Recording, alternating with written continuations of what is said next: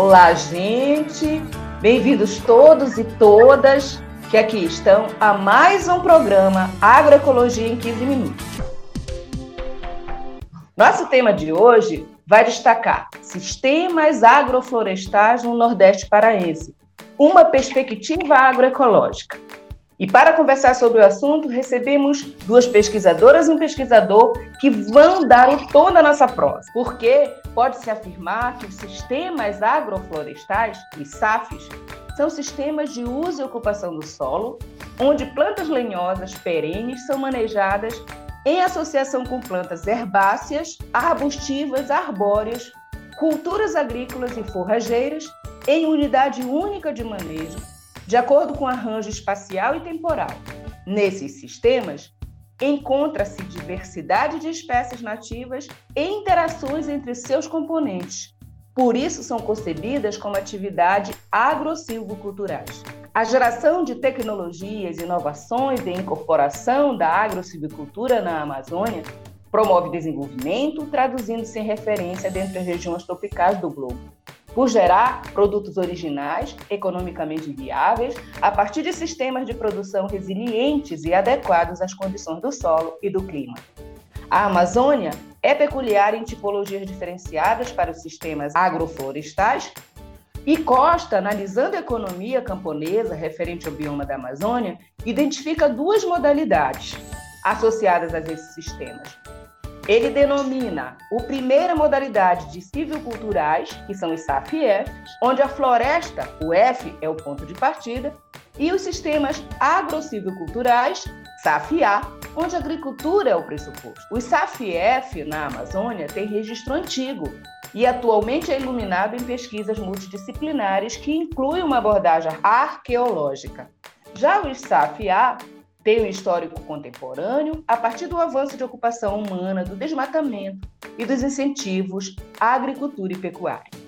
Os sistemas agroflorestais, tanto do tipo F como do tipo A, são opções promissoras do ponto de vista tecnológico, econômico, social e ambiental. Uma agenda associada a temas significativos coesos com políticas globais, nacionais, estaduais e municipais, tais como mudanças climáticas, recuperação de áreas degradadas, adequação ambiental de propriedades, redução nas queimadas, bioenergia, bioeconomia, segurança e soberania alimentar e nutricional.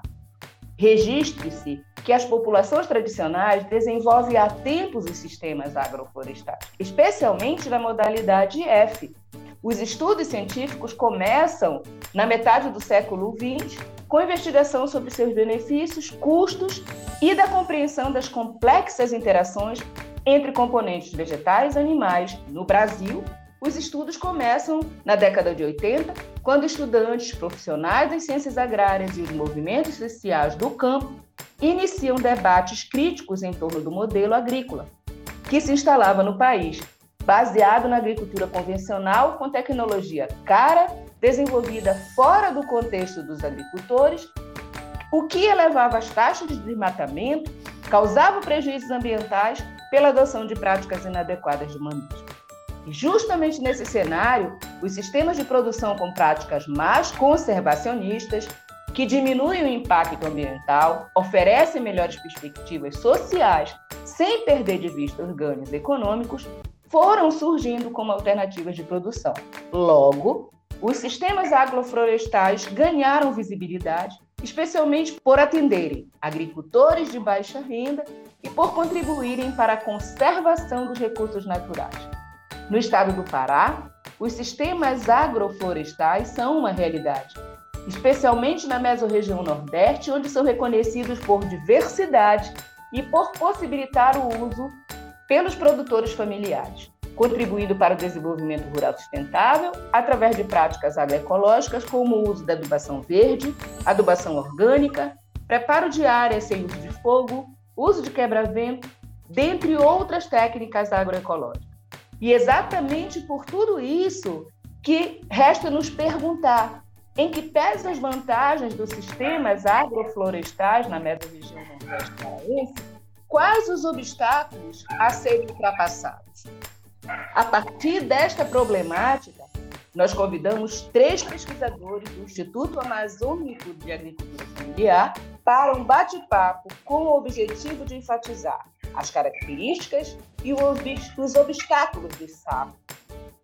Vamos conversar agora, vamos receber aqui para que todos os nossos ouvintes se deleitem com Eduardo Santana, Maura Souza e Valdenice Pinheiro. Muito obrigada por aceitarem o convite e por disponibilizar um tempinho nas vossas agendas para essa conversa. Eu vou começar falando com Valdenice Pinheiro. Valdenice, fale por favor um pouco da sua pesquisa, nos conte a importância dos sistemas agroflorestais para o desenvolvimento ambiental, social e econômico da mesorregião e, sobretudo, no município de Tomé Açu, onde você atua. Fique à vontade. Obrigada é, por estar participando dessa roda de conversa com pessoas tão é, capacitadas dentro do, dessa temática, Eduardo e Mal. E eu sou Valdenice, né, e atualmente mestranda no programa de pós-graduação em agriculturas amazônicas pela UFPA.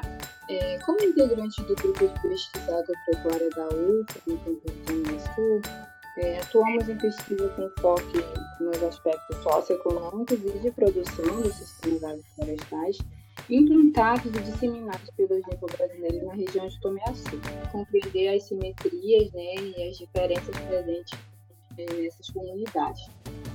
É, tive a oportunidade também de atuar no projeto SPER do Centro Internacional de Pesquisa Agroflorestal e Técnico dos produtores do projeto e também na análise financeira dessas diferentes unidades demonstrativas, que atualmente são 18.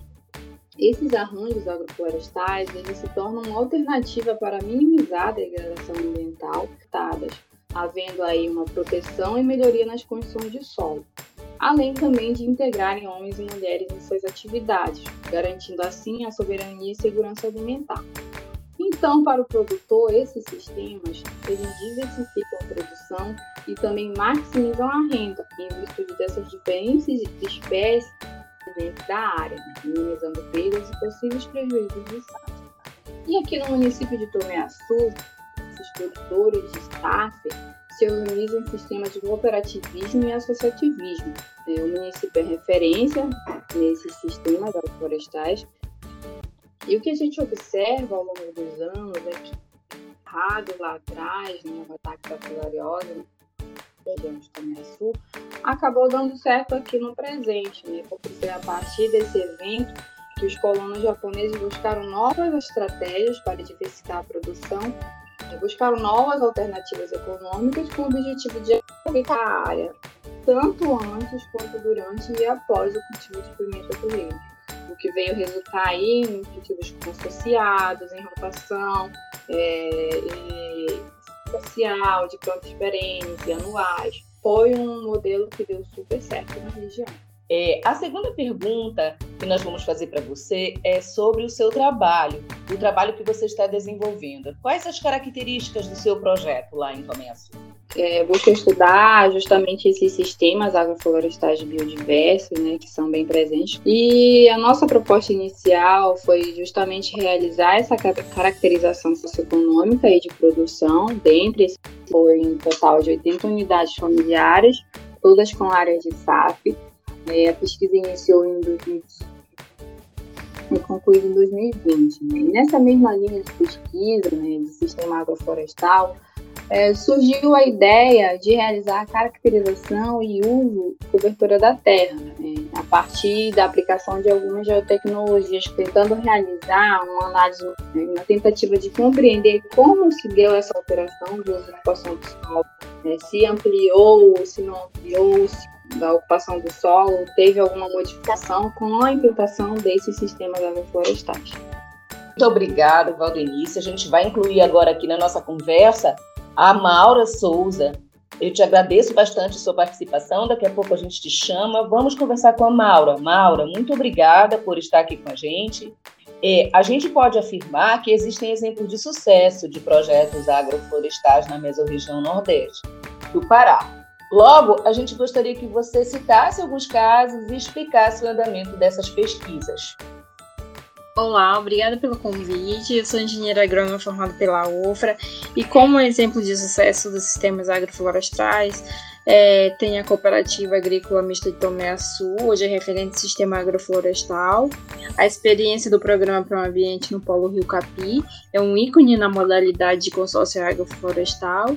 A Associação de Produtores e Produtoras de, de Agricultura Familiar no município de Tomé a Prafanta, uma agroindústria de processamento de fruta. Tratando desse sucesso, né, eu trago as pesquisas que eu posso afirmar que na ciência agroflorestal existe é, de sucesso né, em diferentes biomas e que são apoiadas por organizações não governamentais e até por mesmo por comunidades que têm investimentos é, para que venham é, a reproduzir nesse sistema.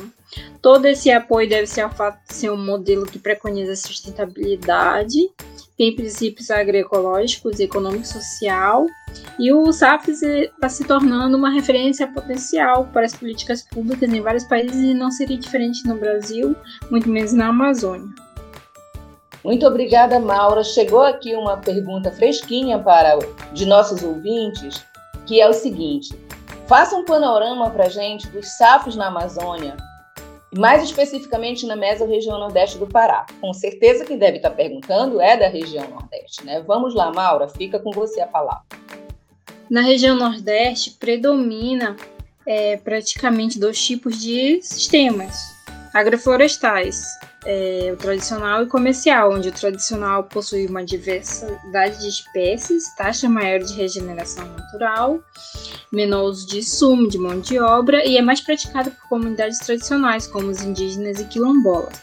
Já o safo comercial é justamente o inverso, ele é, é praticado mais é, por cultivos convencionais e logo é praticado sob orientação e assistência técnica utilizo das mais diversas espécies, podendo elas ser florestais, é, frutíferas, espécies anuais, é, espécies medicinais, como por exemplo a açaí, a pupunha, a mandioca, a pimenta do reino e a, o manjericão, o hortelã, entre outras. É relevante destacar que nesses tipos de sistema, o manejo pode se dividir em dois. O tradicional é submetido a manejo leves, esporádico, que consiste desde desbate no saizeiro até a extração de madeira para uso da propriedade. E o comercial é submetido a manejo intenso, a fim de obter o raleamento da área, né, incremento de espécies como do cacau e açaí, importante para a venda. Muito legal, é muita coisa mesmo, né, Maura? Vamos aproveitar para te fazer mais uma pergunta. Quais os obstáculos para a evolução dos SAF na mesorregião do Nordeste do Pará? Que com certeza tem vantagem, mas tem obstáculo? Os obstáculos consistem praticamente na necessidade de investimentos e qualificação de pessoal, pois são necessários investimentos em pesquisa e recursos humanos para as demandas da evolução, construção dos conhecimentos, né? E um outro obstáculo também é a questão de oferta e demanda, né, que está ocorrendo os SAFs. E acredita-se que no meio técnico científico a importância do SAF ser reconhecida e conhecida. No entanto, a maioria dos produtores e técnicos desconhece dos benefícios e vantagens da utilização do sistema agroflorestais. Nesse cenário, a gente tem como desafio considerar a experiência e o conhecimento empírico dos agricultores, observar e atender o que ocorre nas áreas naturais, né, para posteriormente incorporar esses conhecimentos nos sistemas produtivos e comprovar a eficiência, eficiência técnica, econômica e os ganhos ambientais dos sistemas agroflorestais em relação àqueles sistemas convencionais. Poxa, Maura, muito obrigada por seus esclarecimentos. A gente vai incluir agora em nossa conversa o Eduardo, o Eduardo Santana, Seja bem-vindo, Eduardo. E aí eu já começo te perguntando sobre adubação verde ou adubação orgânica. Quais as diferenças e os objetivos de usar? Olá, Nazaré. Primeiramente, muito obrigado pelo convite de participar desse espaço. É, é, sempre bom participar de espaços de construir conhecimento, né, principalmente com a companheira Nice e a Maura. É, então, para falar sobre adubação verde e adubação orgânica em sistemas agroflorestais, é importante a gente saber que existe um processo de transição agroecológica, né? Os agricultores vão iniciar esse processo e a gente vai começar pela substituição de insumos, que é substituir insumos que são comprados de fora da propriedade, que são insumos químicos, é, como adubos químicos e e agrotóxicos, né? E esses insumos eles passam a ser substituídos por insumos produzidos na própria propriedade, que seria no caso os estercos, os biofertilizantes e no caso da adubação verde é o uso de leguminosas para fixar nitrogênio no solo, utilizar o adubo as espécies leguminosas elas podem ser tanto espécies de pequeno porte, como feijão de porco, é, mas também de grande porte, como é, leucena, que pode contribuir para a formação de um quebra-vento, por exemplo. E aí já, a gente já tem outro benefício associado a práticas agroecológicas dentro dos sistemas agroflorestais. E vai ocasionar uma diversidade, né? Diversidade de culturas que vai colaborar para manter o solo vivo, porque é, a partir do momento que eu diversifico várias é, matérias que vão ser produzidas dessas árvores, elas vão ser incorporadas no solo. Então, vai aumentar a ciclagem de nutrientes. Falando em aproveitamento, falando em poda, com certeza absoluta, quando se poda, solo ganha nutriente, o próprio produto da poda. Estamos querendo saber o seguinte: qual é a finalidade e qual é a, época certa para fazer a poda? É importante esse, esse questionamento sobre poda, porque assim, existe um manejo correto para ser para uma poda ser considerada agroecológica. Então, a gente precisa conhecer as espécies, como Maura bem colocou, as espécies que são utilizadas na região nordeste do Pará, é, saber a fenologia delas e como elas vão se comportar na produção de biomassa ao longo do ano, por exemplo. E quando elas incorporarem maior quantidade de material verde, aí sim eu posso fazer essas podas. Como, por exemplo, em Tomeaçu, os agricultores geralmente podando frutíferas, ele poda a quantidade 30% de luminosidade aos estratos mais baixos. E aí eles acreditam que essa, essa quantidade de luz colabora diretamente para a produção de mais frutas. Os galhos e as folhas dessas árvores, elas vão ser incorporadas ao solo, servindo de matéria orgânica e alimentação para os micro-organismos presentes ali naquele solo. Ok, Eduardo, muito obrigada por sua resposta. Mais uma pergunta para você sobre uma curiosidade que com certeza deve também haver nos sapos, que são as pragas e doenças. Você pode fazer algumas considerações sobre isso para a gente? Sim, em relação a, a, insetos que vão causar danos e doenças, em uma pesquisa realizada em Tomé Açu, 87% dos agricultores familiares que trabalham com SAFs, eles consideram que o agroecossistema que tem um SAF, ele diminui a, a incidência desses, desses empecilhos, né? no caso de insetos predadores, de insetos que vão se alimentar das plantas e de doenças. Por isso ocasionado principalmente pela, pelo aumento da biodiversidade, né? Vai aumentar a quantidade de espécies que vai colaborar para a manutenção de espécies predadoras de insetos herbívoros, por exemplo, mantendo-se um solo mais vivo, né? O solo e o ecossistema em geral. É, Eduardo, é, além dos nossos ouvintes, nós estamos aqui com duas parceiras pesquisadoras também. E nesse momento, a Valdenice, ela quer fazer uma pergunta para você. Valdenice, por favor. É, a minha indagação a relação de trabalho nos sistemas agroflorestais, especificamente sobre a igualdade de gênero, que essa relação né, entre homens e mulheres, ela não é igualitária, né? Há uma certa desigualdade. Nisso, esse é, é um debate super importante que a gente tem que realmente fazer, é, porque assim, ao longo do tempo a gente percebe que as próprias pesquisas elas levam mais em consideração o trabalho do homem. E ultimamente isso tem mudado, porque as próprias mulheres elas têm se colocado nesse espaço, se empoderado, né, através de associações, como a Maura colocou, através de cooperativas. Então essas mulheres já estão organizadas, estão reivindicando pelo seu espaço e reconhecem que seu trabalho é para além de uma ajuda, é, contribui diretamente para o funcionamento da propriedade e da comunidade no geral.